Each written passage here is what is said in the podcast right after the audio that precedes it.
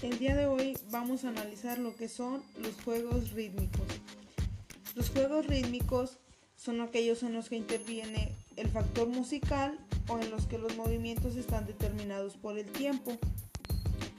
En estos juegos, al enfatizar el factor musical, pues los niños aprenden a moverse junto con el ritmo o al compás del tiempo, por lo que además de ejercitarse y divertirse, el niño también empieza a tomar un control de su cuerpo y de las acciones que él realiza.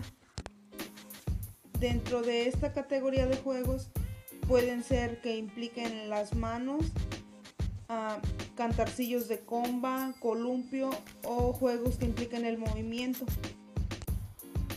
Un ejemplo de este puede ser el movimiento con las manos, en donde se tienen que estar concentrados para poder repetir los ejercicios que se realizan.